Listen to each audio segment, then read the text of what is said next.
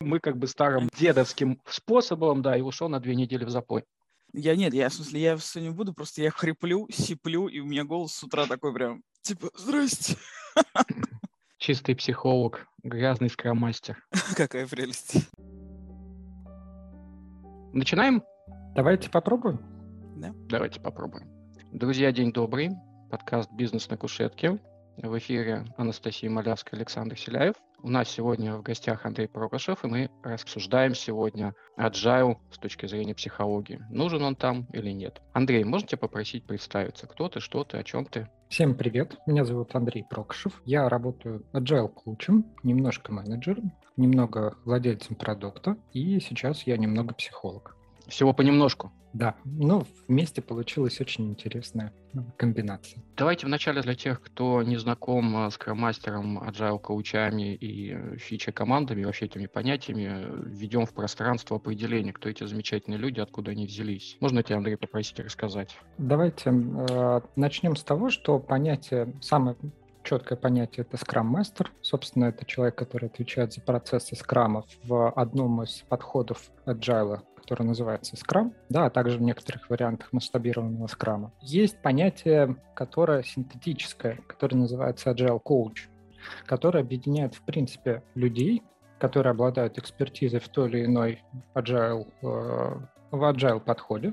Например, есть э, подходы Kanban, есть Scrum, есть less, есть safe, и их много-много-много-много раз. Вообще, в принципе, то, что называют agile, это такой обычно рисуют как зонтик, в котором находится огромное количество разных подходов и направлений. И получается, что некто, кого называют agile coach, он обладает экспертизой, с одной стороны, в, какой- в каком-либо подходе, а с другой стороны, у него есть какой-то бэкграунд именно по внедрению или опыт по внедрению этих методологий в организации, в команды. Если вы не знакомы с Agile, в принципе, то стоит начать знакомство, наверное, с Agile манифеста, который состоит из нескольких принципов и четырех ценностей. Я думаю, не стоит э, глубже погружаться и для того, чтобы дальше рассуждать о том, нужна ли психология в agile, нам стоит понять, опираться на следующую историю, что есть некая роль в новом подходе к работе, который, в общем, называется agile или гибкие методологии разработки продуктов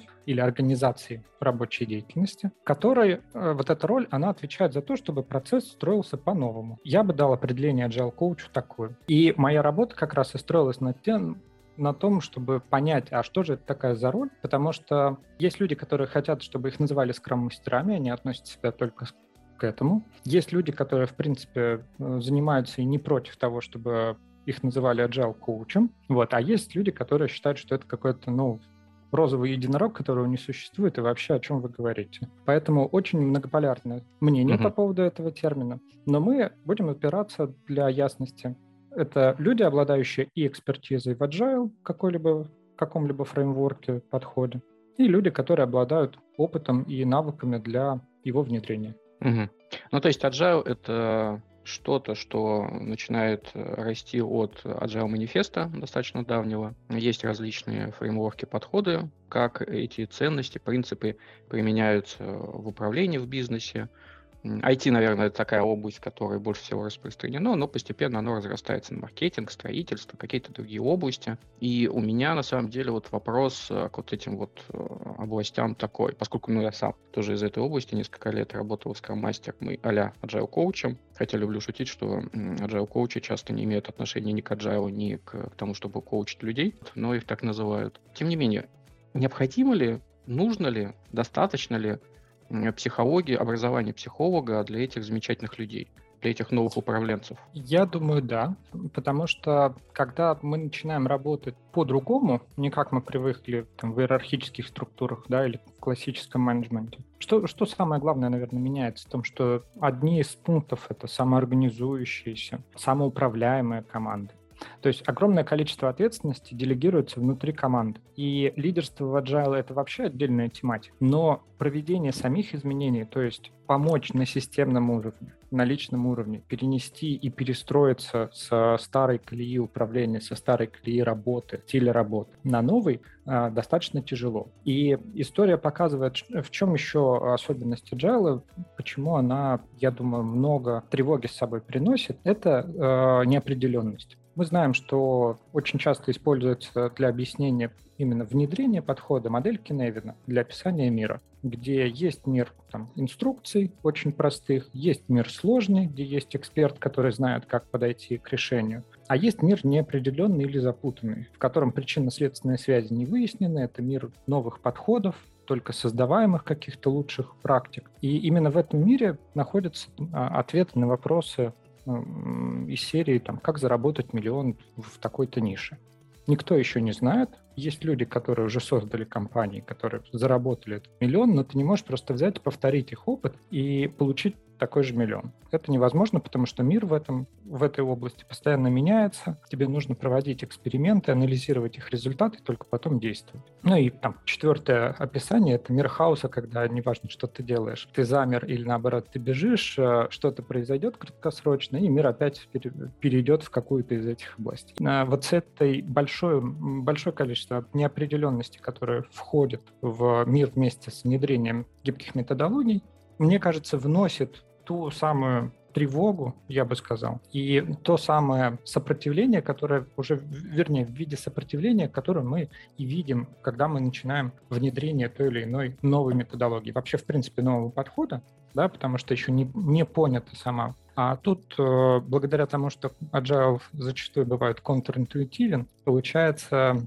не противоречит именно классическим каким-то подходам. Получается двойная история. Я знаю, как правильно, у меня все получалось раньше, и вот это осознание того, что все поменялось вокруг, оно еще не пришло, потому что ну, осознанность вообще э, внедрение, скажем так, agile, давайте в общем говорить, оно приходит э, неравномерно в организацию, понимание того, да, где-то это понимание идет снизу вверх, и тогда огромное количество сопротивления у менеджмента, потому что практически, ну, я не знаю кейсов, когда снизу вверх трансформация успешно сработала, да, потому что властные полномочия остаются у людей, которые, собственно, строят саму структуру, то есть сама система не позволяет каким-то образом модифицироваться. Есть э, другие кейсы, когда agile начинается именно сверху, когда меняется сама структура, и уже потом людей нужно подготовить к тому, чтобы они подошли в эту новую структуру и начали в ней органично работать.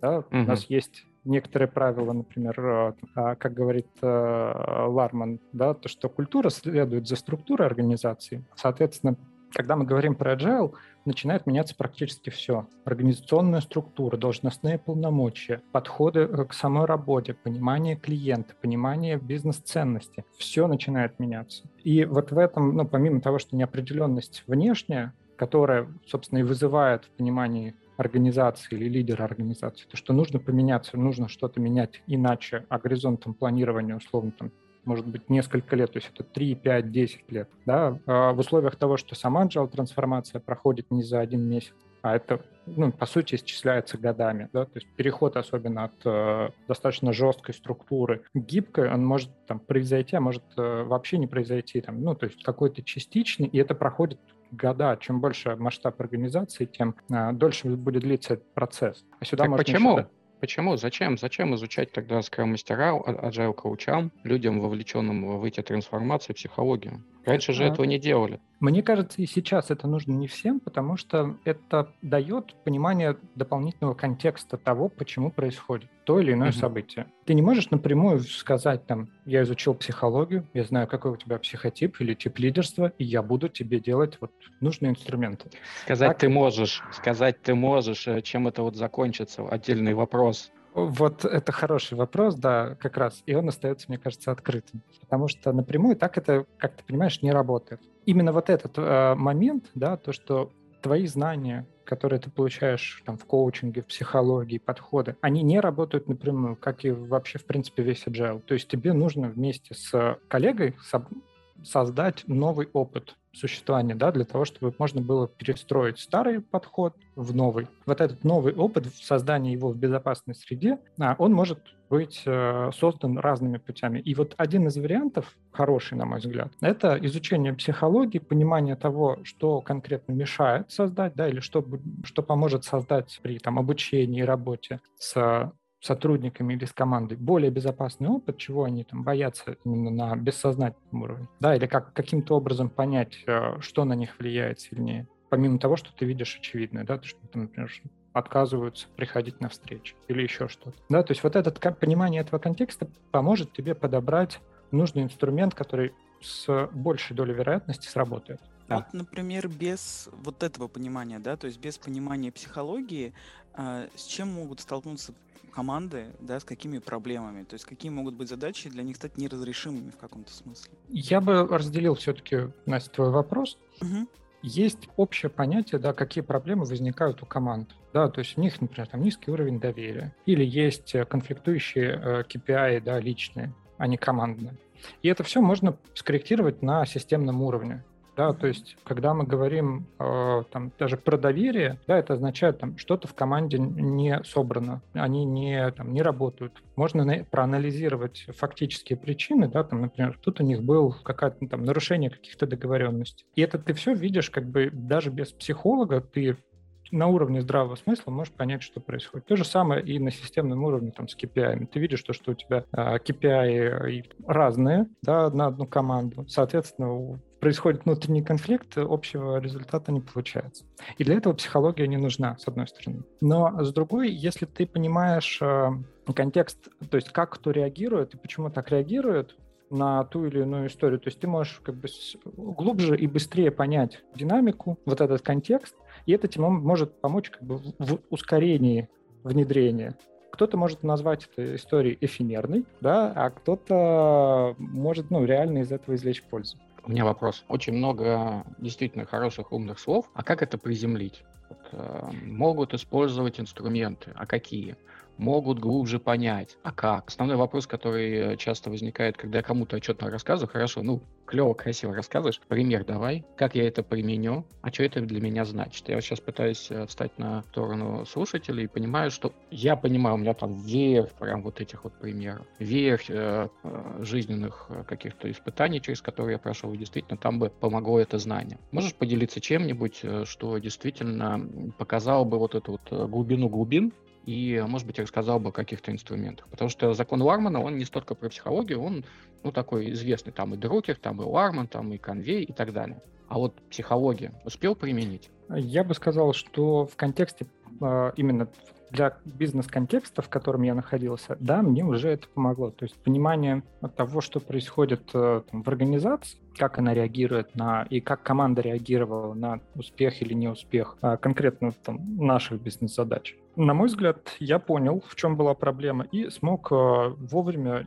чуть больше контейнировать команду.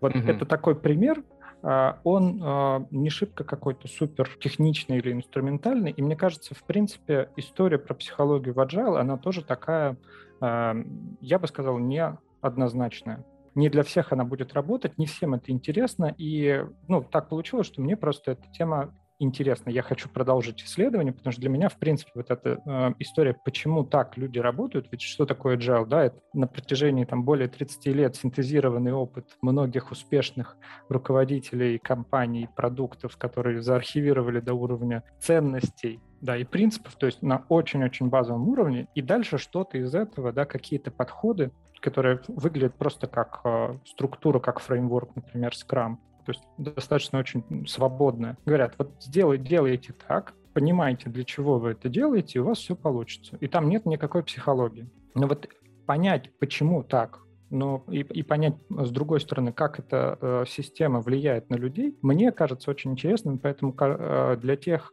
кому также это интересно, может быть, психология для Agile актуальна, потому что они будут понимать, почему это происходит, скрытые какие-то процессы, что за этим стоит. И тогда они будут по-другому, может быть, относиться и к тому сопротивлению, которое они чувствуют, да, и вообще понимать, почему они чувствуют в команде сопротивление, что это может быть. То есть они просто получают дополнительные триггеры, на которые могут реагировать или нет. Это не гарантирует успешность. Это просто дает чуть больше контекста.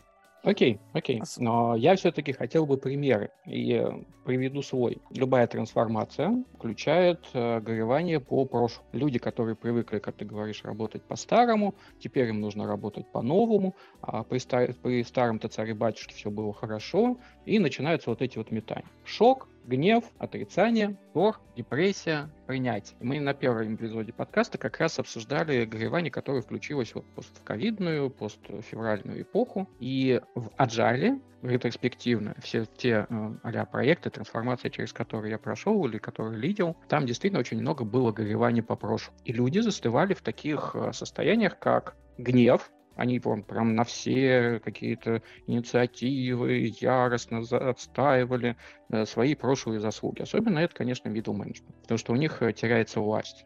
Как это психоаналитически говоря, их кастрировали от этой власти, их лишили этой власти и не дали ничего. Часто вообще, частый пример, когда middle management просто увольняют. Второй момент. Люди э, застывают в отрицании ну, то есть, действительно, они отрицают, что есть какая-то польза, есть какие-то а, полезные вещи после того, как мы внедрили. Люди, например, начинают уходить, потому что им невыносимо находиться в, этой, в этом пространстве, которое их а, не понимает. Здесь я действительно вижу а, возможность использования знаний, которые мы получили, помочь человеку или даже целой команде пройти вот через эту работу гора, интегрировать опыт в опыт команды, в опыт, в опыт сотрудника, в опыт руководителя, и э, помочь э, сделать это как можно быстрее, для того, чтобы люди начали уже развиваться в, ну, в новых каких-то реалиях. Второй пример. Пришел я клинским мастером в одной из э, трех команд, и там была жесточайшая депрессия, меланхолия. И на тот момент э, я не мог разобраться, что происходило. Сейчас, оглядываясь назад, используя, например, какой-нибудь инструмент BART или помощь психодинамически ориентированных консультантов, как мы называем себя, я бы понял, что там очень сильно было размыты границы между командами айтишников и между командами бизнеса. А поскольку не было границ, команды сами вот эти, которые разработчики, айтишники должны были что-то производить, они, ну, они не могли ничего решить, их разрывало на несколько частей. Вот. И это примеры того, как если бы я оказался уже в той ситуации и обладал бы знаниями, которыми я знаю сейчас, плюс еще вот психодинамика групп, группы базовых эмоциональных допущений, вот эти вот все ярлыки нарцисс, социопат или так далее, а, я бы действительно мог работать намного эффективнее как скромастер. И, например, бы я на секундочку не впал бы в депрессию, потому что тогда команда опустила меня на уровень ниже. А сейчас я знаю, что лидер, который приходит в команду, опускается на уровень вот этого эмоционального состояния команды, а команда поднимается на уровень лидера, где-то вот серединка. Соответственно, меня просто утянуло болото. И тогда у меня не было опоры. Я вот как бы по себе тоже могу судить, тогда бы мне это помогло восстановиться быстрее. Ты порываешься что-то сказать. Да, э, Саш, вот мне кажется, мы тут зашли как раз на тот тонкий лед, который э, лежит в фокусе нашей вообще тематики agile или психологии, или и психологии. И те примеры, которые ты привел, и тот пример с контейнированием, который привел я, они все об одном.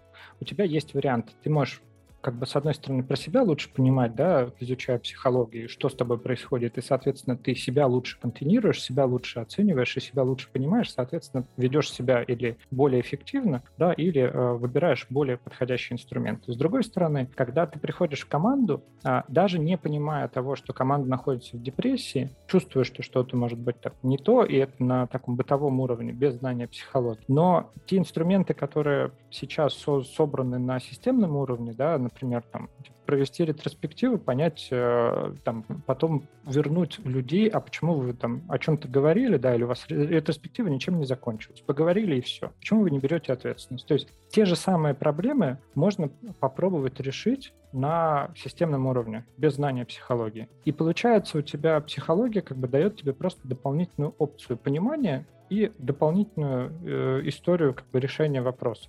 Но не, не всем это интересно, не всем это нужно, потому что мы, как бы нет цели у трансформации людей вылечить, пройти вот этот, э, например, этап горя, отгоревать более эффективно. И тут вот как раз пересечение такое. С одной стороны, у нас нет задачи полечить людей. Нам, у нас есть бизнесовая задача быстрее провести трансформацию. И если мы готовы нанимать каждому в команде коуча, консультанта, который будет следить за его эмоциональным состоянием. Это как бы одна история. Но Agile коуч тоже не совсем на это влияет. Он как бы мы включаем здесь уже немножко другую сторону. Это мы как психоаналитические консультанты. У меня вопрос. Где тогда психолог может помочь, где не может помочь скромастер? У меня есть ответ. Причем, э, как бы, я вижу, что Настя тоже поднимала руку, да, мы тут... Да, я просто слушаете.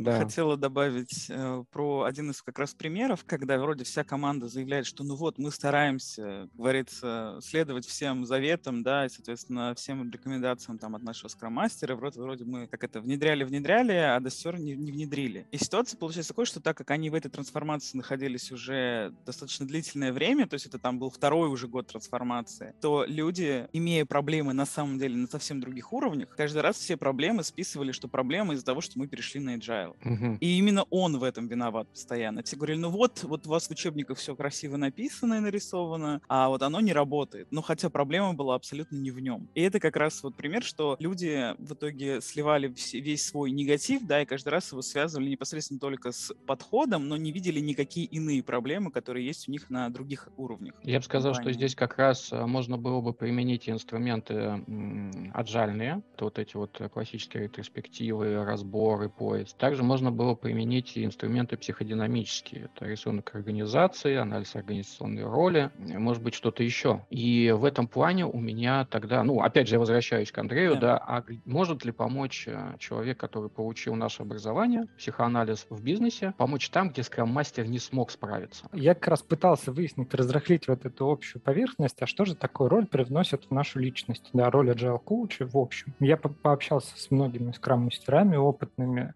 и agile коучами. Все по-разному себя называли. А, обнаружил я следующее, что наша роль, она очень свободная, и огромное количество личного привносится в нее, когда ты в нее вступаешь. Поэтому кому-то на основе именно своих личных качеств, личных предпочтений можно более эффективно работать, не погружаясь в психологию. Такой условно жесткий, я бы сказал, не руководитель, но очень, занимая очень жесткую позицию, очень с ярким характером человек, который вступает в роль agile коуча. Он может воспринимать, например, э, внедрение agile как борьбу нового со старым и э, ассоциировать, ну, то есть вот э, как бы на бессознательном уровне воспринимать это через такой крестовый поход. Против Или, всего плохого за все хорошее. Да, и ты знаешь, как бы, причем не включая именно людей, в эту историю, да, а именно вот как бы борьба с такой системой. Это не ветряные мельницы, но это такая система жесткая. Э, и столкновение этих двух систем должен выжить один. Или кто-то воспринимает свою роль как э, такую некую э, живительную силу, которая превращает неживое в живое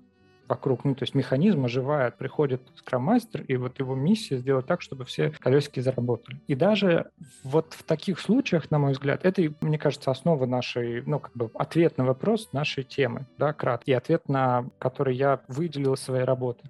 То, что психология, она применима, раз, но применима не для всех. Тех, кому это интересно, она может, ну, и тех, кто готов себя, ну, как бы внутрь себя заглядывать или как-то исследовать, это может дать дополнительный контекст и расширить кругозор, расширить активность применения тех или иных инструментов. Но зато вы сможете найти и справиться там, где классический подход может не подойти. У меня тогда вопрос. Ты сказал, что роль скрам-мастера, она свободная. Свободная или с размытыми границами? Я сказал то, что очень много личного привносится в роль. Вообще, очень интересная история про роль. Роль agile коуча, она существует в виде термина. Это просто эксперт, да, как мы вначале говорили, который обладает э, там, практикой экспертизой и умеет его внедрять. А вообще именно сама роль, она зависит от контекста организации зависит от, ну, по сути, говоря психоаналитическим языком, она вот создается или рождается лидером, который э, инициирует саму трансформацию и организации. И получается, каждый раз роль переопределяется. Но в условиях того, что agile трансформации проходит достаточно длительный период. А обучение и вообще контекст изучения agile и опытных agile крам-мастеров достаточно мало, потому что проекты были длительные. Не так, не так давно это все стало внедряться. Зафиксировали, когда agile манифест. И получается, что у тебя не так много опыта, принципе, находится вот именно такого живого. Не так много кейсов у каждого. А, либо эти кейсы касаются, ну, такие специфичные, касаются какого-то определенного этапа, например, там, работа с запросом руководства, а дальше переходят, там, приходят другие люди, да, и уже начинают там, саму организацию внедрять, как в, в банках. Ну, то есть ранний этап, средний этап, поздний этап. Кто-то, наоборот, работает только там с картины совершенства, да, когда уже есть вроде agile, все работает, но нужно там супер тюнинг какой-то сделать, такой длительный, тонкий, аккуратный. И поэтому получается, что на каждом этапе я могу предложить варианты с э, контекстом, в контексте психологии где, может быть, там успешно работать, успешнее можно работать с запросом, где можно успешнее работать с, э, там, с командами, так, где можно успешнее работать с организацией. Вся эта история, она как бы обогащает картинку, но она не дает ответа такого, что вот без психологии agile не agile, эффективности внедрения не будет. Нет, это тоже не так. Это и очень вот... перекликается а... ну, да, а да, с тем, что говори. говорил Михаил, о том, что, по сути, психология дает еще одно измерение, там, как руководителю, так и agile коучу. То есть, понятное дело, что это не то единственное измерение, которым человек работает, но это дополнительное пространство, в котором человек может ну, анализировать ту поступаемую всю информацию. Да, плюс мы все говорим о том, что это именно э, внедрение любое происходит не просто через обучение, а создание опыта. И вот это как бы элемент нашего опыта есть э, в психологии, да, то есть как мы относимся к этому опыту. И это вот Настя, правильно ты сказала, это просто еще одно измерение создания вот этого опыта. Поэтому я бы сказал, agile и психология классно сосуществуют. В некоторых кейсах вы можете получить супер эффект. Да, но эта история не про вылечить всех, не про помочь отгоревать какой-то. Ну, то есть это именно контекст, это инструмент такой же прикладной, как и ретроспектива там или PI-плейнинг.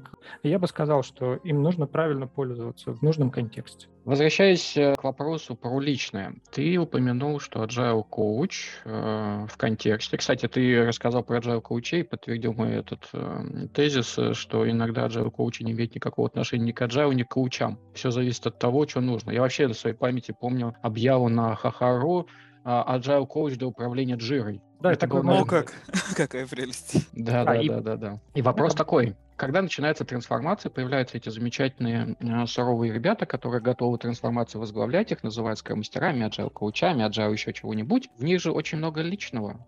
То есть э, всегда, когда начинаются изменения, когда сталкиваются старое с новым, э, когда вообще что-то происходит по жизни, какие-то конфликты, люди приносят очень много своего, своих историй. А было ли у тебя в исследованиях или в жизни каких-то примеров, когда вот это вот личное прорывалось и мешало этим трансформациям? Давай так, кратко отвечу. В рамках моего исследования нет конкретных примеров таких не было. И я бы, наверное, с точки зрения своего опыта тут мог мог бы поделиться. Это история про то, как ты относишься к той или иной ситуации, да, действительно, которая происходит э, в командах. На мой взгляд, очень характерным будет пример, а, кстати, вот он был все-таки в одном из интервью, да, мы об этом как раз говорили, что, в принципе, сообщество Agile Coach само, да, особенно внутри одной организации, оно является достаточно токсичным. Ну, так происходит как раз потому, что роль Agile Coach, она такая, ну, с одной стороны, контейнирующая, да, а с другой стороны, тебя, как на человека, который активно принимает участие в трансформации, вешают всех собак. Все, что происходит, все это из-за вашего Agile. А Agile, вот он... А ты репрезент... символ этого Agile. Да, ты символ этого, и в тебя это как бы загружают. И вот этот объект для вот этих проекций организационных, сама роль, она очень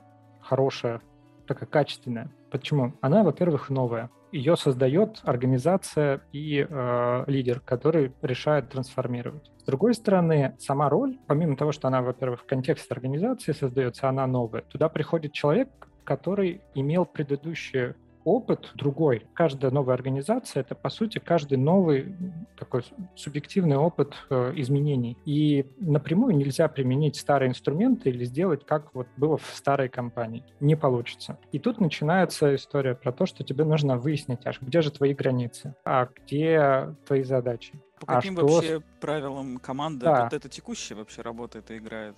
Да. А вообще, какую подразумевалась э, цель э, создания твоей роли в текущей организации. И Agile Coach начинает все это выяснять. У него есть опыт, он быстрее, вот это как, опять же, возвращаемся к истории с психологией. У тебя есть какой-то опыт, какой-то набор инструментов, и ты чем быстрее поймешь, что вокруг тебя происходит, тем более эффективен ты будешь. Здесь и психология в Agile также ускоряет. И вот здесь ты приходишь в новую роль, и начинается ускоренное понимание того, что есть. И из-за того, что, а, роль новая, она каждый раз разная. Еще и опирается она на манифест, который на уровень ценностей смотрит, и на какие-то фреймворки, там, события, то есть очень свободно. У тебя что происходит? Для того, чтобы тебе остаться ну, в каких-то своих границах, да, и сохранить целостность как профессиональную какую-то идентичную, так и личностную зачастую, да, потому что ты приходишь в такую очень агрессивную среду, которую тебе нужно поменять, и, по сути, ты зачастую работаешь с собой. Именно поэтому у нас выгорание так часто да, в, именно в этой профессии, при том, что люди приходят очень опытные зачастую. И получается, ты с собой приносишь себя, такого готового, да, чтобы он как раз не расползся в этих границах. Ты опираешься на какие-то свои внутренние подходы, используешь инструменты, свой опыт, свой, свои знания для того, чтобы понять, какая роль здесь, и ее, может быть, поменять, да, донести там до лидера, до организации, что здесь вот мы не, не под жире, да, я вот не про это, да, но я готов вам помочь, переосознать и переопределить эту роль. Да, и мы видим, что когда лидеры это понимают, эти сами роли даже переопределяются, то есть должностные полномочия зачастую переписываются, а еще можно сюда насыпать контекст того, что ты на разных этапах работаешь с разными людьми. И тебе в контексте раннего этапа, например, работы с лидером нужны одни инструменты и навыки, Потом тебе нужно спуститься до уровня команд и тебе там совершенно другие зачастую навыки нужны, потому что у тебя, если с лидером, ты можешь, да, там как-то с ним поработать, с его пониманием, осознанностью, да, потому что он один или их там группа менеджеров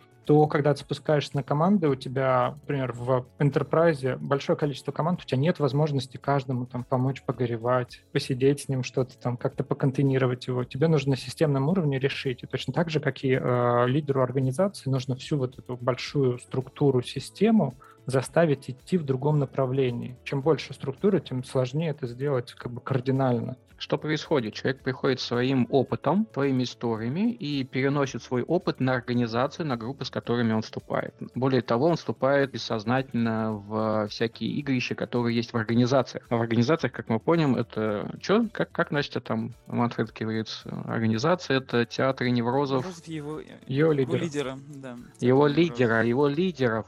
Это первая часть. И, соответственно, действительно отличается организация ровно потому, что отличаются неврозы. Идем дальше. Человек приходит на новую роль. Он э, лидер. Насыщенную, иденти... насыщенную чужими проекциями. Проекциями. И опытом не... команды по отношению к этому человеку. То есть там еще тоже много, как говорится, легаси, которому досталось да. наследство. В случае, который я рассказывал, что я платил депрессию от команд, там же на самом деле до меня было два скрам-мастера уже ушедших. Я об этом не знал. И, соответственно, вот эти проекции двух предыдущих скрам-мастеров мне на блюдечке принесли все. Из разряда, чем ты отличаешься от остальных, у нас как бы уже второй-третий год трансформация во всякие скрамы. А ну, давай расскажи. там, давай. Да, да, да, Попробуй. да, да. Да, да, да, проекции, проекции негативные. Идентификация с лидером. Ну, то есть приходит очередной новый лидер. И в зависимости от того, как он себя ведет, команда ведет э, соответствующее. Идентификация с лидером хорошим, идентификация с лидером плохим, или идентификация с жертвой. Меня заставляют, я ничего не могу поделать. И опять же, вот эти группы базовых эмоциональных допущений. Очень часто в со со сообществах аджалистов действительно люди от такого сильного проекционного фона, но одни из самых лучших agile коучей э, в моем как бы, опыте, то, что я вижу, это люди, активно потребляющие алкоголь ну, они не ходят по психологам, мы как бы старым... Они просто пьют. Дедовским способом, да, и ушел на две недели в запой. И они спасаются по-своему. И здесь еще одна, одна как бы, один уровень того, как люди могут или не могут переносить эти огромные сильные проекции команд, э, руководителей справа-слева своих подчиненных, а подчиненных. И да, то, потому что, что я вижу, часто прямой власти у них может еще и не быть. А, отсутствие границ, размытые границы, они на самом деле не контейнируют. Они как раз приводят к конфликтам и часто бессознательным. А потом мы пытаемся лечить симптомы. Как раз потому, что Миша приносил на, на прошлый эпизод пример симптома, как а проектная команда с переходами на, личность, на личности. А там конфликт был между двумя сооснователями бизнеса. И вся их тревога, весь их конфликт – который они ну, лично между собой никак не решали, канализировался в команды, в организацию. И вот здесь, вот, мне кажется, как раз а, умение найти точку опоры контейнирования самому а, agile коучу, скрам-мастеру, а, это очень частая проблема. Люди не пытаются выстроить этот круг поддержки и искать точку опоры где-то извне. Все пытаются на себе все вынести. Я бы сказала, что как раз очень важно отслеживать именно, ну, скажем так, контрперенос, но по сути, как бы человеческим языком, какие чувства у человека, да, у скромастера, у agile coach возникают по отношению к команде в ответ на вот эти вот проекции, которые на него навешивают, потому что это будет уже не про его непосредственно отношение к команде, не его взгляд на ситуацию, а вот это вот наведенное. И это важно очень разделять, потому что это может очень сильно фонить и, по сути, загонять его в ту же самую ловушку, в которой находились предыдущие, там, да, на его месте люди. То это будет очень, ну, такое... Это, это тонкая задача, для которой иногда как раз может потребоваться уже личный, там, психолог, коуч, слэш, да, и так далее, который посможет, раз, поможет разделить, да, личное отношение к группе и вот это вот наведенное от группы отношений. Но это одна из там, ключевых вещей, на мой взгляд. И токсичность agile коучей в чатиках сообществ – это отдельная тема для разговора. Я часто, ну, я вообще подписан на очень многие каналы и я слежу за ними как э, за подопытами. Это голос Дроздова у меня часто звучит в голове. Вот, часто там очень много пассивной агрессии. На любой вопрос э, можно услышать ответ, да могли бы и знать. Есть специальная ссылочка, идите получите. И там, ну, люди, которые вроде бы уже не первый год замужем за Agile. И это звучит достаточно интересно. И на этой интригующей ноте про замужество за agile мы сегодня остановимся. Дискуссия получилась обширная и интересная, поэтому приняли решение разделить ее на два выпуска, чтобы вам было удобнее слушать. В следующем выпуске мы поговорим о том, может ли быть что-то общее у фичи команд демократических медицинских сообществ. Какие могут быть социальные конфликты в самоуправляемых командах? Образы и антиобразы скрам-мастеров и многое другое. А также наша любимая рубрика все понятно, а дело-то что? Рада, что вы были сегодня с нами. До встречи и берегите себя.